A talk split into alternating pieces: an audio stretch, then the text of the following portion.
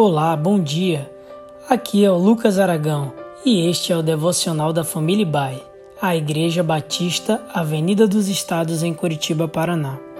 Hoje é quarta-feira, 22 de março de 2023. Nesta semana, nós estamos refletindo sobre cinco características que identificam os discípulos de Jesus. Essas características foram definidas pelo próprio Senhor Jesus conforme o registro do Evangelho de João. Hoje iremos refletir sobre a característica do ser frutífero, conforme as palavras de Jesus no texto de João, capítulo 15, versículo 8. Meu Pai é glorificado pelo fato de vocês darem muito fruto, e assim serão meus discípulos. No capítulo 15 do Evangelho de João, Jesus se apresenta como a videira verdadeira. A figura de uma videira possuía um grande significado simbólico para a nação de Israel. Por isso, os discípulos poderiam facilmente entender o ensinamento de Jesus ao dizer: Eu sou a videira verdadeira. O significado principal desse ensino aponta para o nosso relacionamento com Cristo e a dependência que temos dele. Cristo é a videira verdadeira e nós somos os ramos. A alegoria demonstra tanto a responsabilidade humana quanto a soberania de Deus.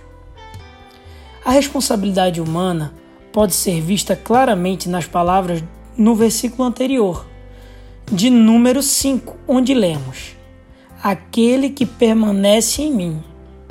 Por outro lado, no mesmo versículo, a soberania de Deus também é claramente expressa nas palavras: Porque sem mim nada podem fazer. É com base nesse entendimento que o Senhor declara que uma das características marcantes de seus discípulos seria a de uma vida frutífera. Essa vida frutífera implica em todo um novo modo de vida a partir da transformação espiritual do novo nascimento, gerado pelo Espírito Santo de Deus. Aqueles que se tornam discípulos de Jesus passam a viver uma vida de serviço amoroso para o bem comum. Eles também passam a dar testemunho de sua fé, procurando levar outras pessoas a se tornarem discípulos de Jesus.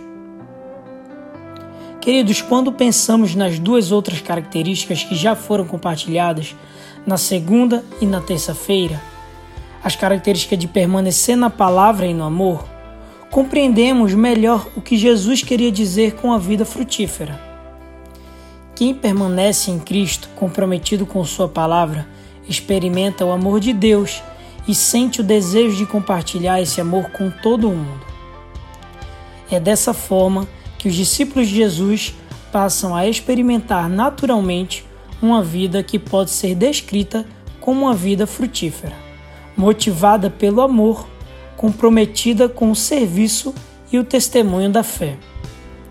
Termino por aqui, desejando e orando para que nossas vidas sejam ainda mais frutíferas nesse dia.